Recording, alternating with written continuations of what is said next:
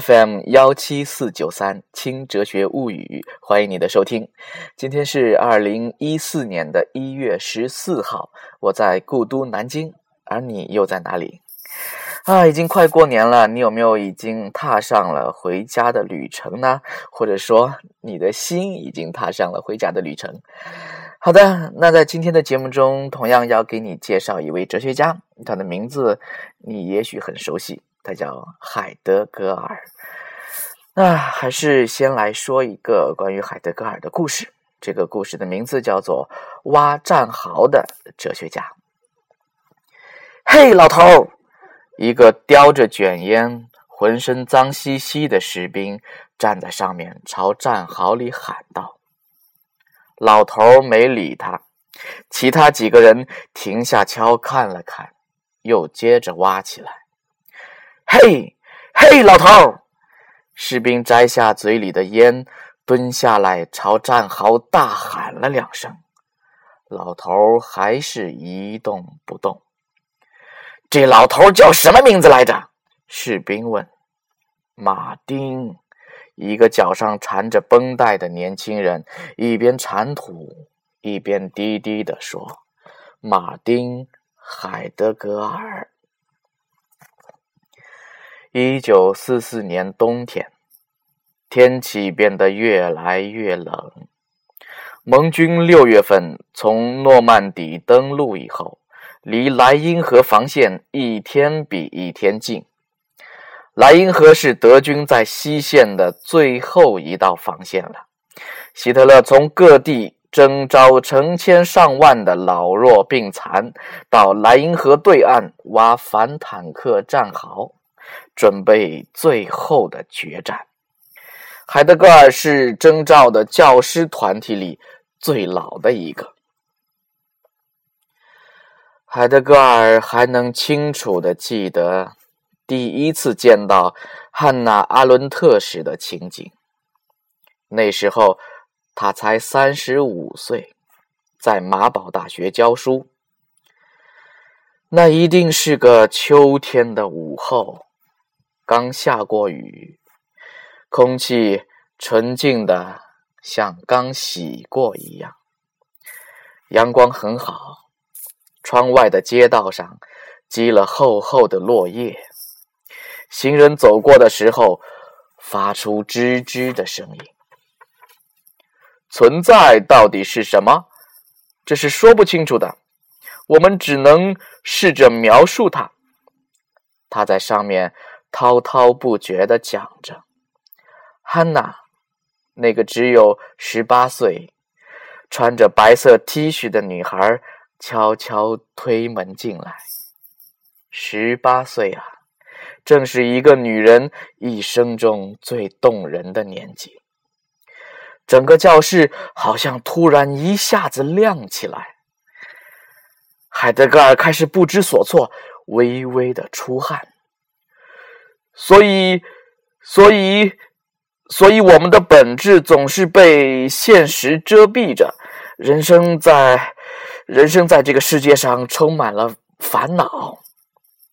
他自己都不知道自己在说什么，只看见一双明亮的眸子盯着自己，闪闪发光，闪闪发光。Martin，Martin。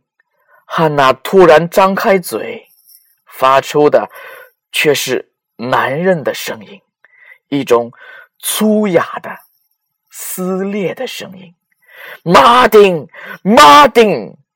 士兵跳下战壕，几乎是贴着海德格尔的耳朵大喊起来。年老的哲学教授猛地一下惊醒，眼神一片茫然。哈。到底是庄周梦蝶，还是蝶梦庄周？OK，这是海德格尔挖战壕的故事。海德格尔在给人讲亚里士多德的时候，开场就说：“他说，亚里士多德这个人，他出生了，他工作了，他死了。其实海德格尔自己也是一样的。这个对我们今天的世界产生巨大影响的哲学家，几乎没有什么特别的生平，他就是一个学者，不停的工作，然后死去。海德格尔出生在德国西南部的黑森林地区，他一部一辈子几乎都是在那个地方度过的。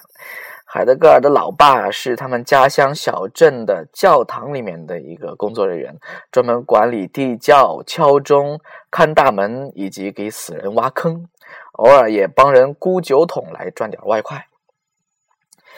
海德格尔的老妈同样也是一个虔诚的天主教徒，最大的爱好是用鲜花把教堂装点的漂漂亮亮。海德格尔从小就立志要做一个天主教的牧师。所以后来他去念了神学，可惜海德格尔同学一直身体不好，有心脏病，所以教会拒绝让他去从事神职的工作。不过海德格尔自己也渐渐发现，神学实在一点儿也不好玩，能引起他内心激荡的只有哲学。之后，他投到胡塞尔的门下，渐渐在哲学界崭露头角，辗转于各大高校之间，做起了教授。那说到胡塞尔和海德格尔这一对师徒的恩怨，真是错综复杂。他们两个人一开始师徒的关系，最后两个人闹翻，所以有人说海德格尔是忘恩负义、背叛恩师。嗯，所谓清官难断家务事，其实这种事情。很难说清楚。海德格尔先后在弗莱堡大学和马堡大学教书，后来还当了一年的纳粹德国的弗莱堡大学的校长。海德格尔和纳粹之间的关系暧昧不清，是一笔糊涂账。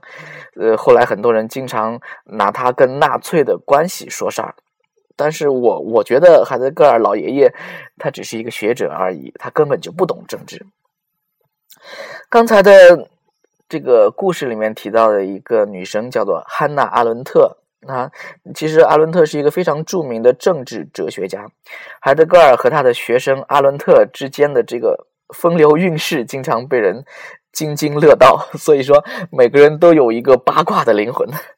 海德呃，阿伦特是海德格尔的学生。十八岁的女学生和三十五岁的哲学教授对上了眼呐，然后发生了很多的故事，然后。分别，几十年后再重逢，这就是他们之间的故事。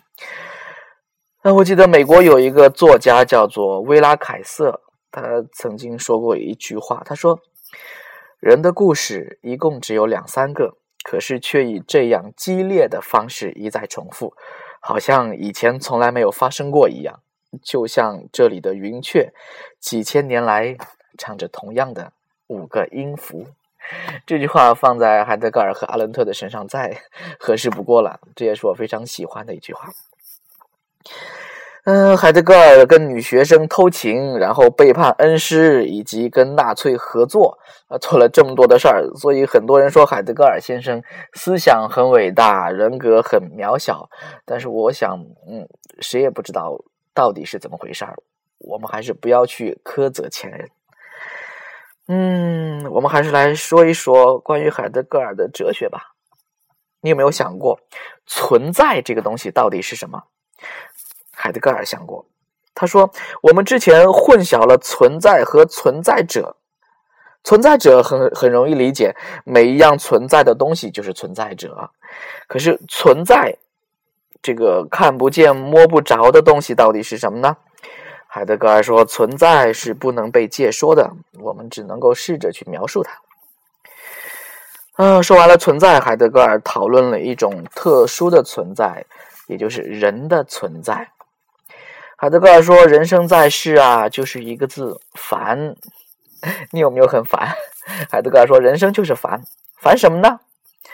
为什么烦呢？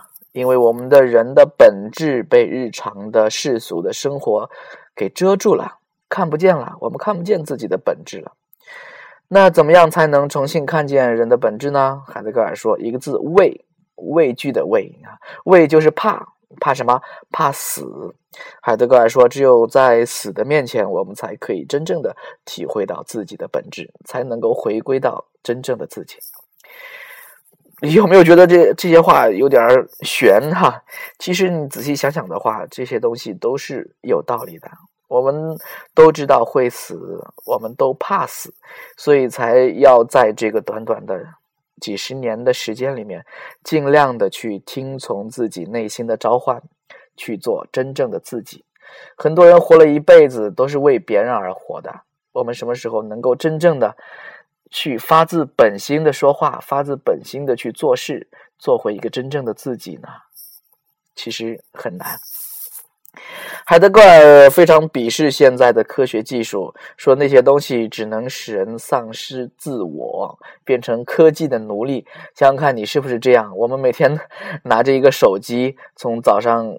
起床一直到晚上睡觉之前，你是不是手中都拿着一个手机？你的拇指在不停的运动，哪怕是跟别人面对面在说话的时候，在吃饭的时候，我们都是被高科技所包围，最后我们变成了他的奴隶。真正属于你自己的时间，真正你去思考自己的本本质，去反观自己内心的时间，又有多少呢？啊，我们现在的这个世界真的是这样，不是人来支配科技，而是科技来支配人。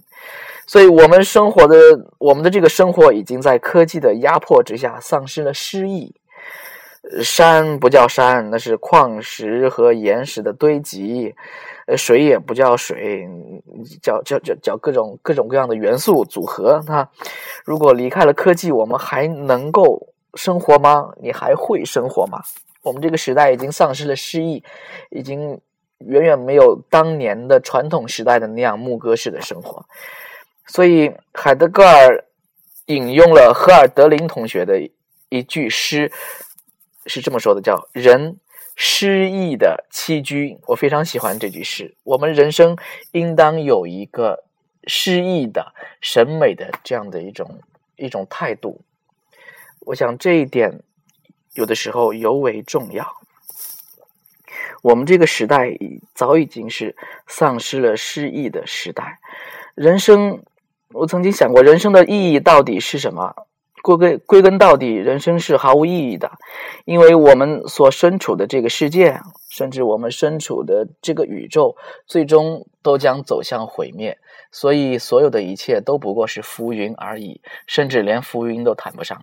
所以，去探讨人生的意义本身就是没有意义的事情。那怎样去面对我们的人生呢？我想，我们应当持有的是一种审美的态度，把人生但当成一场短暂的烟花表演，或者当成一首动听的音乐。在面对它的时候，去追寻意义是毫无意义的。我们只能去审美，去感受其中的美，感受生命这一件东西。最后，我们终将堕入虚无，去面对那个死亡。啊，话题说到最后又开始有点沉重了，很抱歉。